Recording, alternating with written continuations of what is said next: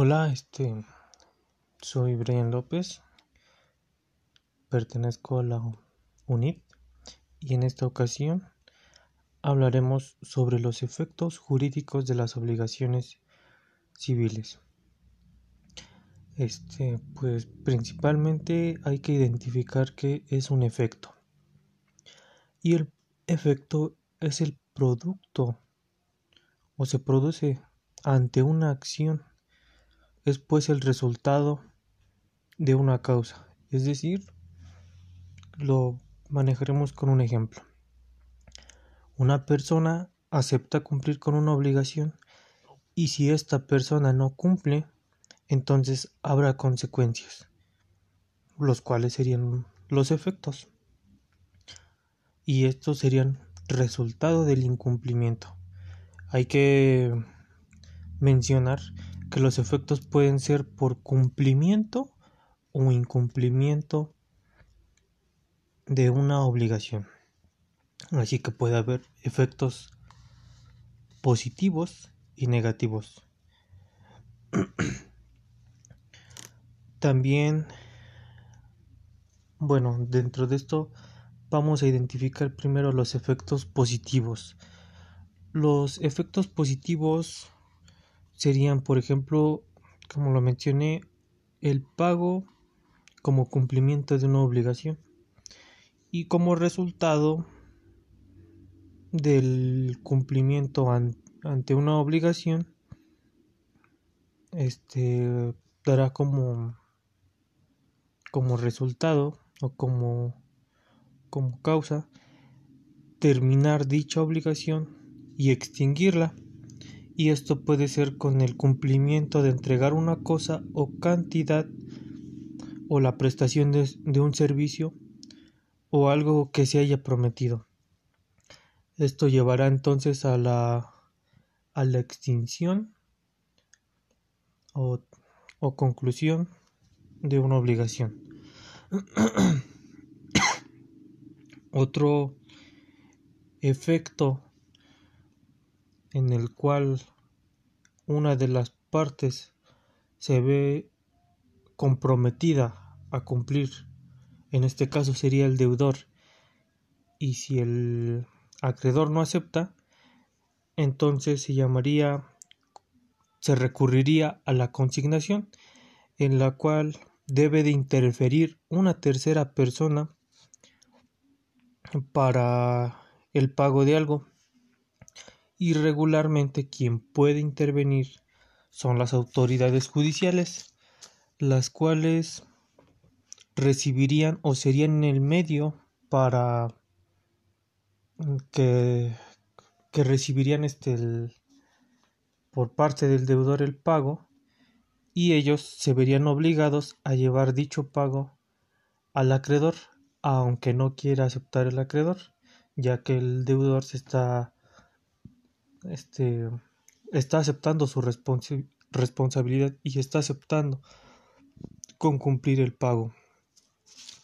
Otro, otro tipo de efectos, estos son negativos, son las consecuencias por el incumplimiento ante las obligaciones.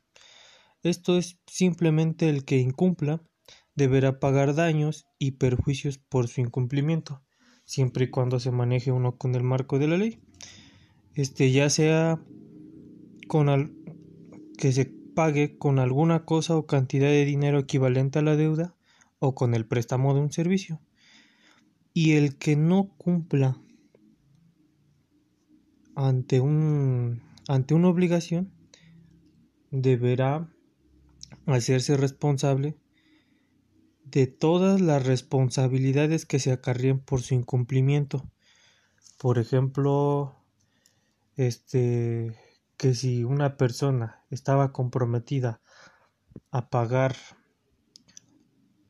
algo y por su demora la persona que iba a recibir se vio perjudicada, entonces tiene que cumplir con su obligación y tiene que cumplir con los daños que provocó.